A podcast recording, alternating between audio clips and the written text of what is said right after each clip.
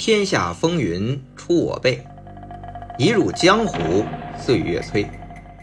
大家好，我是魏君子，一个被香港电影改变命运的七零后。欢迎大家来喜马拉雅收听我的《香港电影风云》。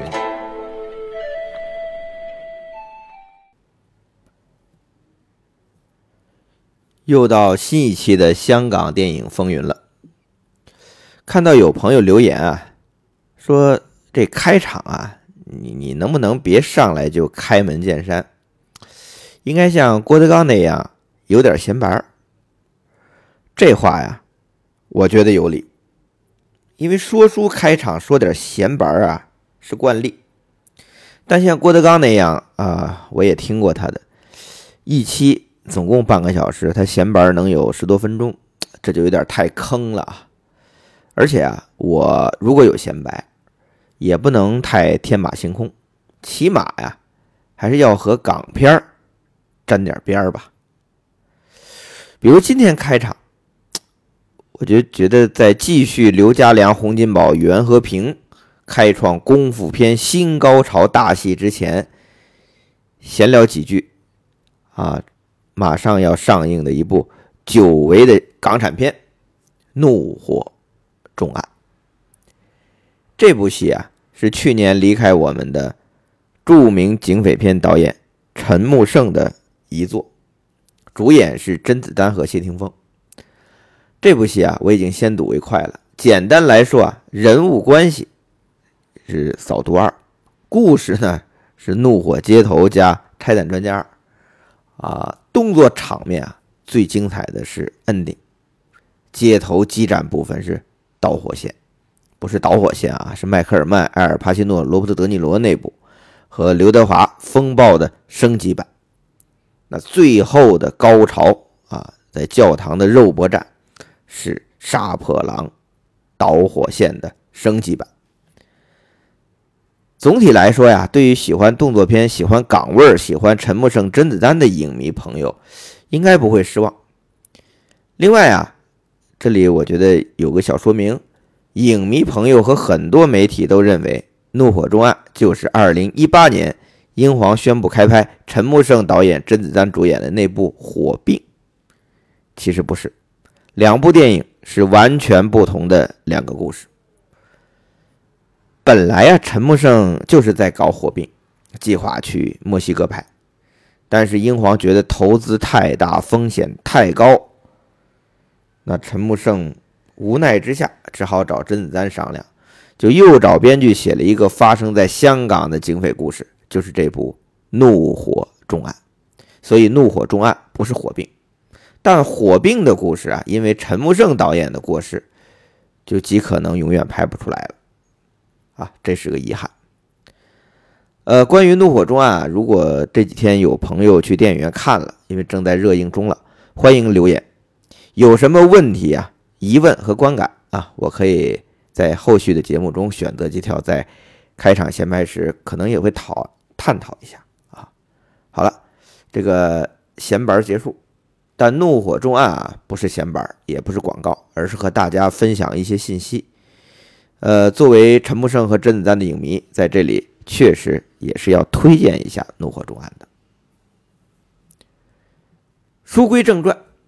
我们在第二季讲李小龙的时候提到，动作片在李小龙逝世后有两年陷入了低谷，观众不太爱看动作片了，反而中国台湾省的琼瑶文艺爱情片和许冠文重塑粤语片和香港本土市民喜剧大受欢迎。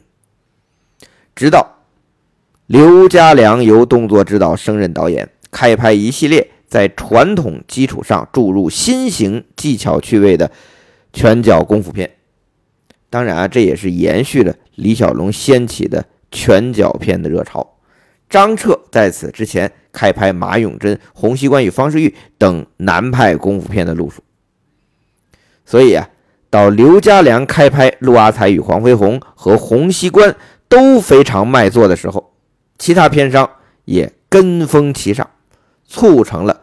功夫片在七十年代后期和许冠文带起的港式市民喜剧，以及楚原开创的古龙奇情武侠片啊，这三个片种一起成为市场的主流。我们可以算一下，这李小龙之后功夫片的复兴是从一九七六年开始。这一年，刘家良拍了《陆阿才与黄飞鸿》，将硬桥硬马的南派功夫发挥的淋漓尽致，开始奠定他功夫片宗师的这个风格。也是这一年，一九七六年，吴思远拍出了《南拳北腿》，跆拳道高手大打功夫，刘忠良、黄正利两大腿法高手。闪亮登场，这个我们前面详细讲过，也是大受欢迎的。还有谁呢？功夫片，一九七六年，东座天王王宇，这一年也上映了《独臂拳王大破血滴子》。这部戏确实是脑洞大开，密宗高僧的血滴子与独臂拳王展开连番决战。因为这部戏啊是刘家良、刘家荣兄弟帮王宇做的武术指导，所以动作设计相当的好看，是昆汀都赞不绝口的邪典功夫片。另外啊，这个独臂拳王大破血滴子，是不是有点奇怪啊？血滴子啊，血滴子是一九七五年邵氏出品，由陈观泰主演的卖座武侠片，直接启发了。陈可辛后来监制，刘伟强导演的《血滴子》，那王宇拍这部《独臂拳王大破血滴子》，有非常明显的针对和泄愤的倾向。我为什么这么说呢？因为他同期又拍了一部《独臂拳王勇战楚门九子》。楚门九子什么意思啊？就是把楚原古龙武侠电影里的九个经典角色。甚至直接把《流星蝴蝶剑》里的宗华都拉过来，连造型都一样，然后被王宇这个独臂拳王一一干掉。你说你王宇啊，王大侠，你先是大破血滴子，你还可以说啊，我这血滴子以前的武侠小说里都有，你马上又来个大破楚门九子，你这不是故意的吗？你怎么解释？这不都是邵氏的电影吗？一个不行，你来两个啊！我之前采访王宇先生的时候，他说啊，这个《勇战楚门九子》啊是导演徐增宏的主意，他和邵氏不太对付。但我怎么记得王宇和邵氏的恩怨更有名呢？王宇还是这些戏的老板哦。好了，闲言少叙。一九七六年，刘家良的南派功夫，吴思远的南拳北腿，王宇的。独臂拳王系列，打破血滴子，打破楚门九子，噱头都够足，都是卖座片。哎呀，这里啊还有一部，我觉得一定要提一下，就是影响到周星驰食神的《少林寺十八铜人》，大家有印象吗？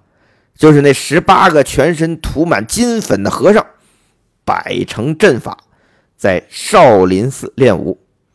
你想下山就得过少林寺的铜人像，打过这十八铜人，才能有资格成为少林寺俗家弟子，才能下山。就这么一个简单的设计，就因为这少林寺十八铜人的造型啊，实在是拉风，使得这部戏在一九七六年上映后，不仅风靡港台，几年后啊，日本因为李连杰版少林寺大受欢迎。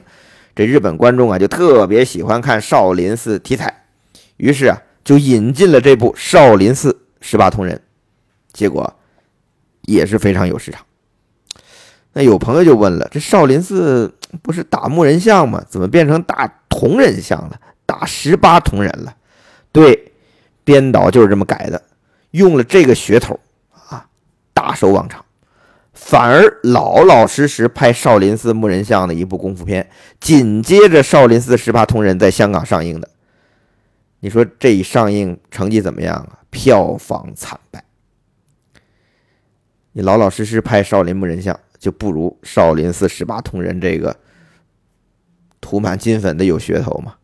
这老是拍少林木人像的这部电影的男主角因此是大受打击啊，都有点怀疑人生了。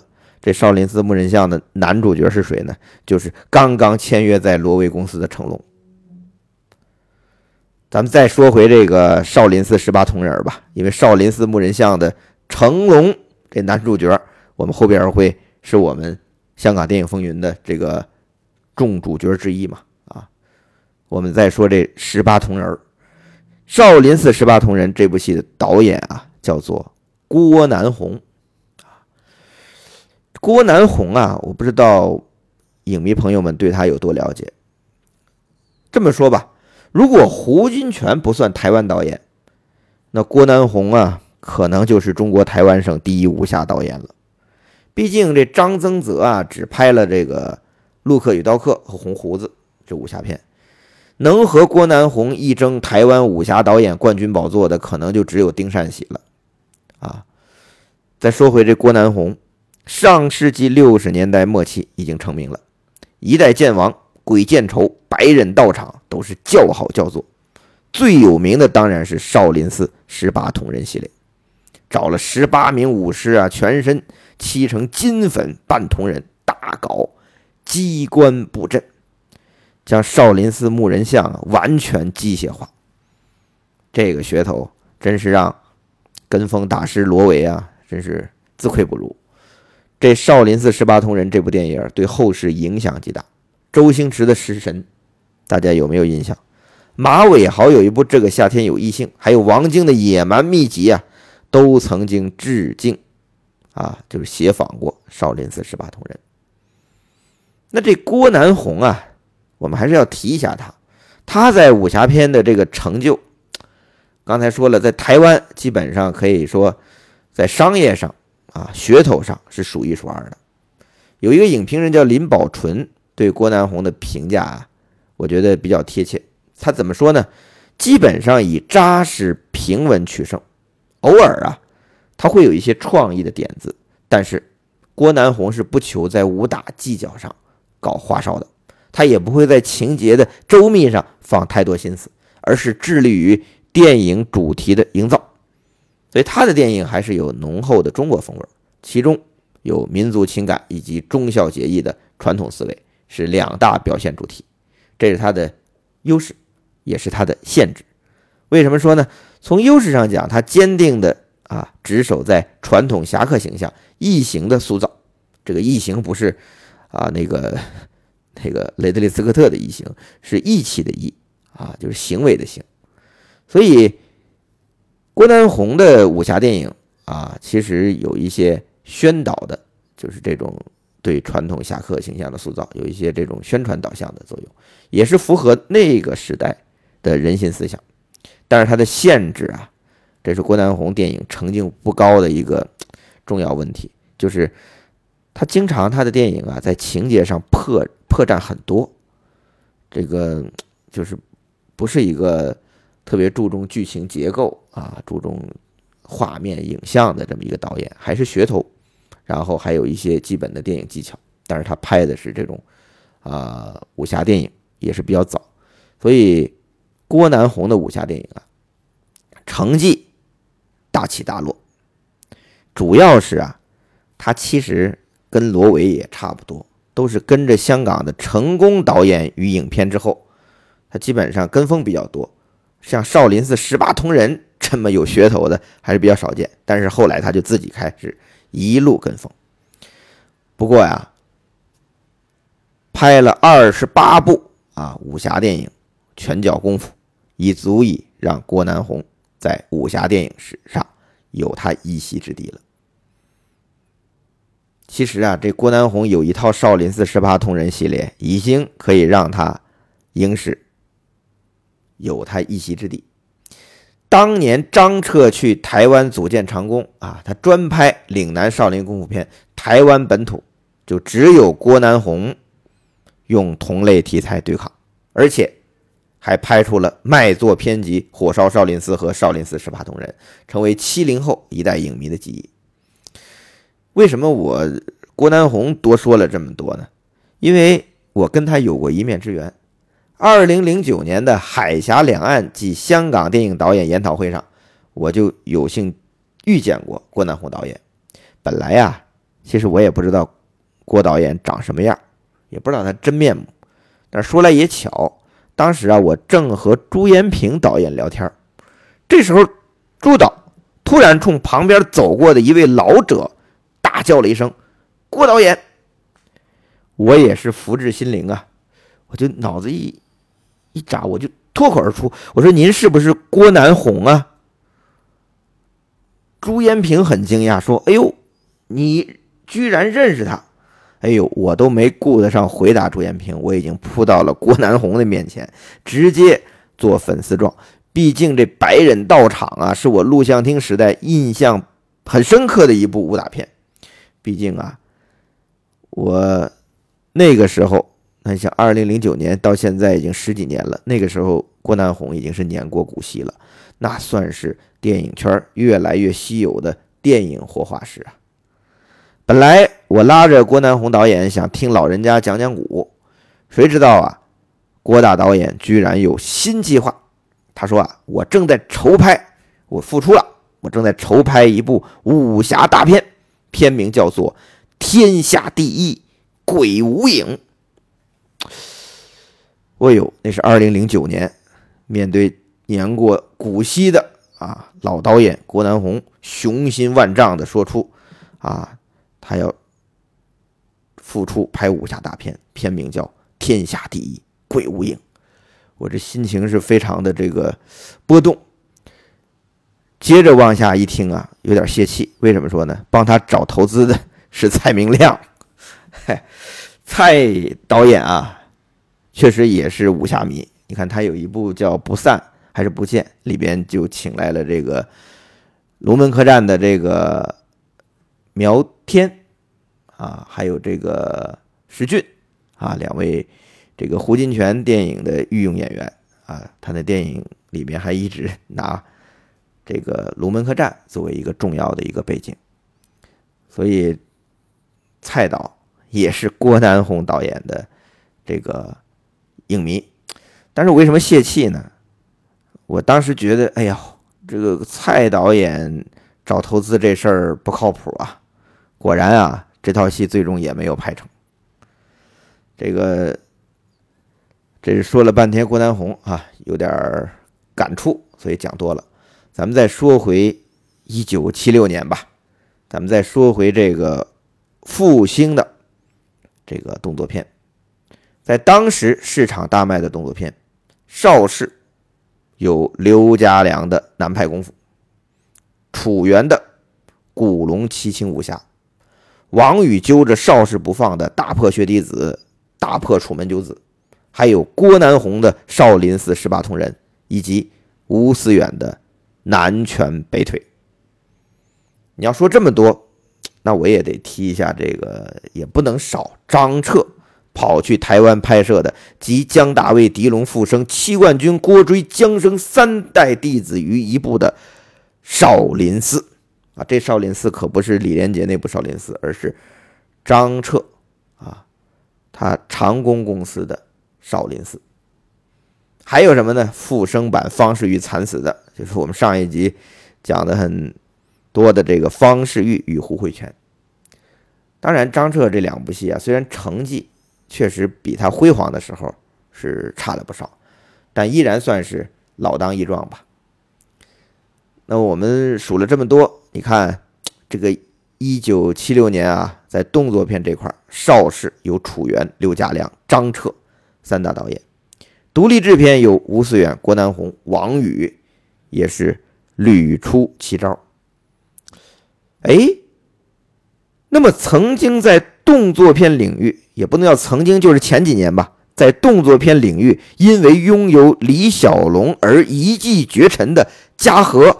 还有我们的罗维大导演，他们的表现又如何呢？嗨，我不都是为了引出洪金宝大哥吗？那我们下期就是讲洪金宝的崛起。